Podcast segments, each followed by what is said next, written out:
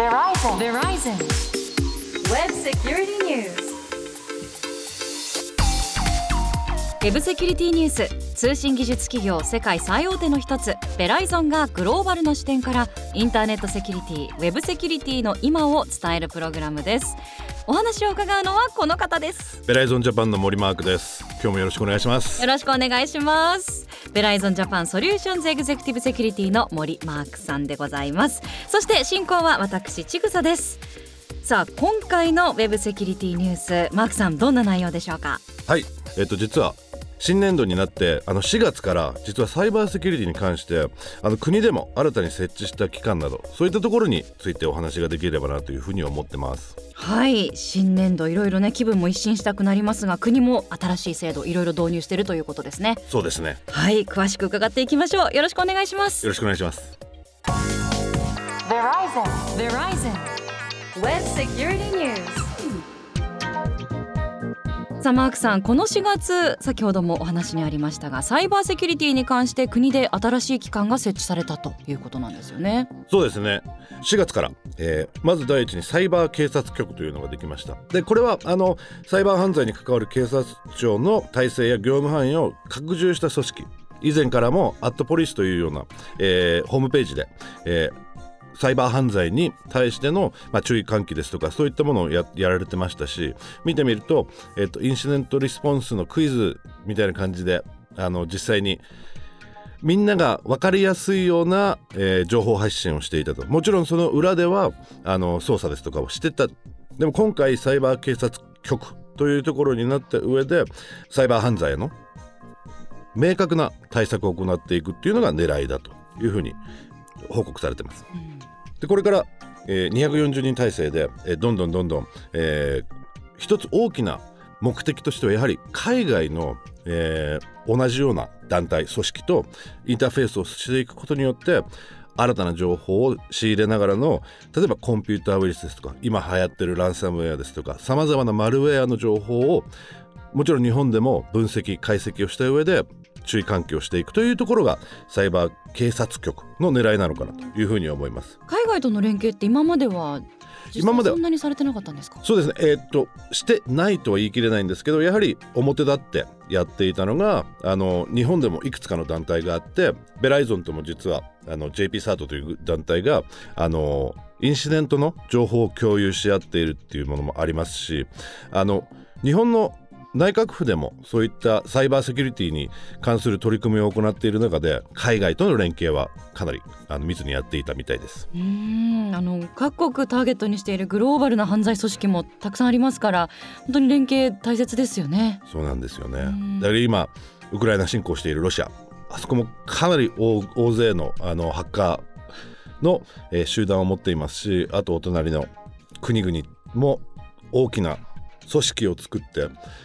でそこを狙ったのがサイバー特別捜査隊というふうに思ってます。あもう一つの組織ですよね。はい。ええ。はい、でもう一つの組織はどちらかというともっと踏み込んで本当に捜査という観点からサイバーセキュリティサイバー犯罪に取り組んでいくところだと。で、えっとここも関東管区の警察局で、えーに置かれるということなんですけど、えー重大事件捜査を行っていくっていうのもありますしあの今一番怖いのがやっぱりランサムウェアに関してもマルウェアに関してもインフラ電力ですとか水道ですとかはい。あとあの、まあ、日本だと道路とかうん。そういったところへの攻撃が一番怖い。でそういったところもに重点を置いてサイバー攻撃の、えー捜査をしていくということが、えー4月から開始されたということですね。でここも約200人体制でうん。あの動いていくということなのでこれからどんどんどんどんあの情報も多分発信してくれると思うんで楽しみに、えーフォローしていけたらなというふうに思ってるんで。はい。この警察庁が新たにね作ったサイバー警察局そしてサイバー特別捜査隊どういった効果が今後具体的にはあるといいですかね？今まで例えば日本の場合ってニュースになってきたサイバー攻撃ってやっぱ大きいところがメインだったじゃないですか、2017年でも。もう一個の自で自動車会社が攻撃されてはい。ランサムウェアにやられたとか、あとここに来てあのね今年に入ってかなり大きなところがいくつかやられている。その中でやっぱり地方のちっちゃい病院だとかが実は攻撃の的になってしまっている、で地方でやってしまうとどうしても今のし今までの組織体だとやはりその地方での、えー捜査地方での、えー分析ですとかそういったものが主体になっていたのがもう少し中心モデルになってセントラライズされることによっていろんな情報をもとにあここで起きた事件ってもしかしたらこれと似てるかもしれないからこういうふうに操作してみようこういうふうに操作してみたらやっぱりそうだった、じゃあもしかするとそれが分かった時点でお金も戻ってくるかもしれない。ランサムウェア払ってしまった場合には。なのでそういった意味ではみんなが集まって一緒にやるってことが重要であってその情報を共有していくっていうのが一番メリットになってくるんではないかなというふうに思いますね。うん期待できそうですね。しかもあのマークさんサイバー警察局サイバー特別捜査隊の話今していただきましたけど3月になんか違うサイバー部隊みたいなのがもうすでにできてましたよね。すごいかっこいい名前なんですよ。お。SDF サイバーディフェンスコマンっていうのができたんですよ。防衛省が。防衛省内に設置された組織。あこれはもう3月にできてたんですよね。3月にできてたはいはいはい。ですね。であのここまであのいろいろなトピックを話させていただいてますけどサイバーエスピオナージュっていうのが一個我々の今までの、あのーポッドキャストの中で出てきたと思うんですけどサイバー防衛隊はどちらかというとそういったサイバーエスピオナージに対してどういうふうに、えー対応していくか。あとやはり今回ロシアによるウクライナの侵攻からも見えるように軍事マターでもやはりサイバー攻撃がどんどんどんどんあの増えてきていると。もちろんウクライナとロシアの、えーサイバー攻撃のやり合いありますけどこれから先さっきのインフラストラクチャーじゃないですけどインフラを攻撃する場合にどうやって守ればいいのかそれはもう企業の守りだけではなくてやはり国レベルでの守りに入らなければいけないっていうのが大きなところかなというふうに思いますね。はい、サイバー攻撃に備えることまさに国防の一つとまで今言われてますものね。あの今回3月にえ発足された組織日本語ではサイバー防衛隊と呼ばれていますけれども、えー3月17日の読売新聞にはこんな記事が掲載されていました。自衛隊サイバー防衛隊540人体制で発足。中国は17万人北朝鮮も6800人。防衛省は17日陸海空三自衛隊のサイバー関連部隊を再編して自衛隊サイバー防衛隊を発足させました中国や北朝鮮ロシアなどサイバー空間の脅威は急速に拡大しており対処力強化が狙いです。自衛隊サイバー防衛隊は540人体制で全部隊の運用を一元管理する情報通信ネットワークを守ることが主な任務自衛隊は指揮系統が共通のネットワークでつながっていて敵の侵入を許しサイバー攻撃を受ければ自衛隊全体が大打撃を受け戦闘で能力を発揮できなくなるためだということです。いやーこういった動きからもますますサイバーセキュリティに関する意識高まっていることが分かりますよね。今回のウクライナあのロシアによる侵攻にも見えてくるように今まではどどちらかというと水面下をふつふつとあのサイバー攻撃が行われていたのが本当にそれが水面から出てきてしまっている見えているところでも出てきたということは皆さんがそういうことを感じるようになってきたので警察、えーもちろんあの防衛に関してもすごく重要なものだと。であの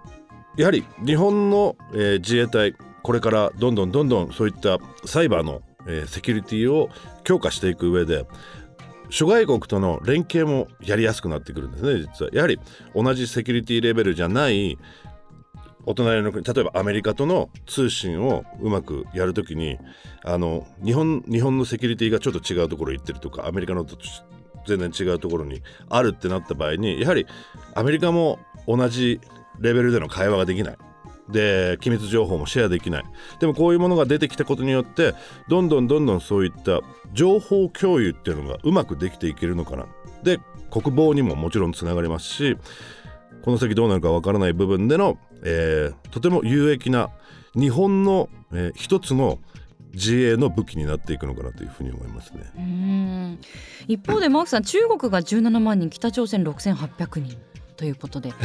人数的にはこれからまだまだちょっと組織的には大きくなっていく見通しもあるんでしょうか？大きくなっていかなきゃいけないと思います、うん。なのでこれはもう本当に国の、えーことになってくるんでアメリカの場合だと例えばこういった自衛隊ではないですけどアメリカの海軍空軍陸軍でこういったサイバーセキュリティのプスペシャリストになると。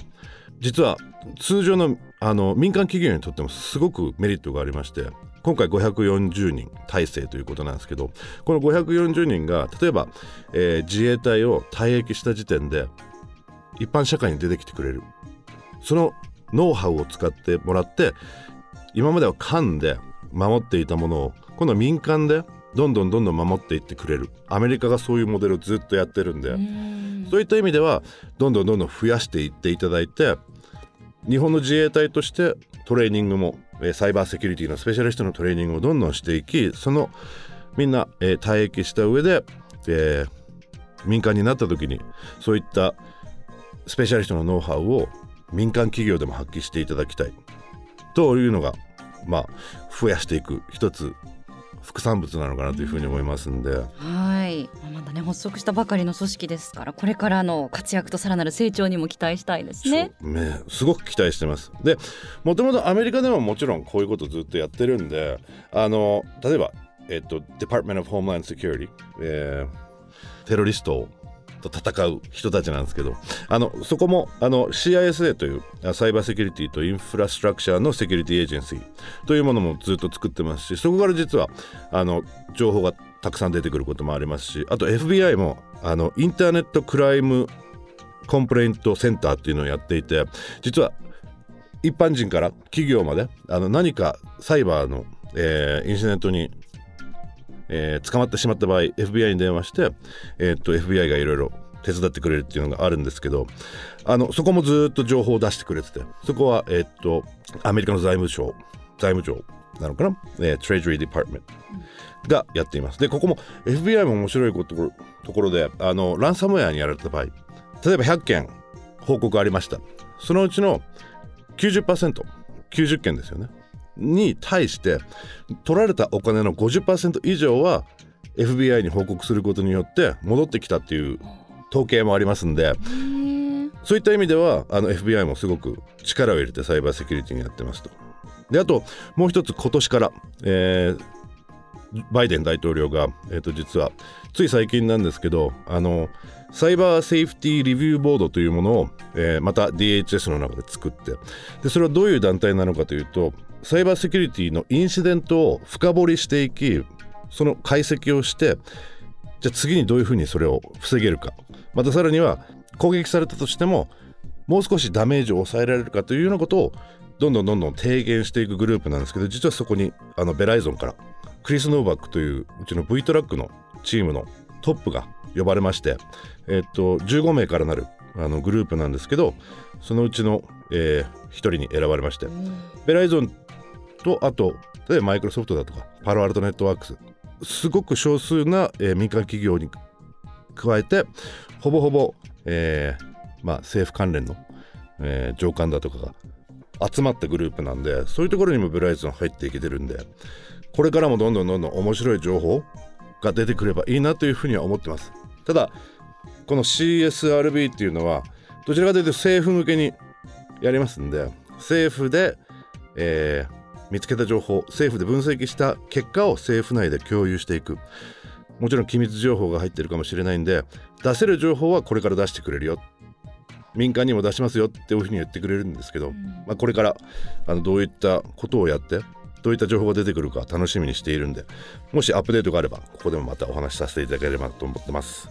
ぜひすごいですね。リビューボードのアップデートなんか最新情報みたいなのもこちらでシェアしていただけるってなると。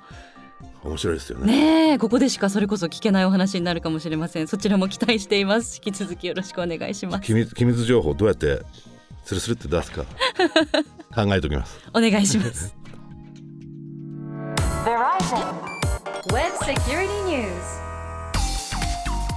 今回のウェブセキュリティニュースいかがでしたか？ウェブセキュリティについてもっと詳しく知りたいという方はベライゾンジャパンのオフィシャルホームページご覧になってみてください。ウ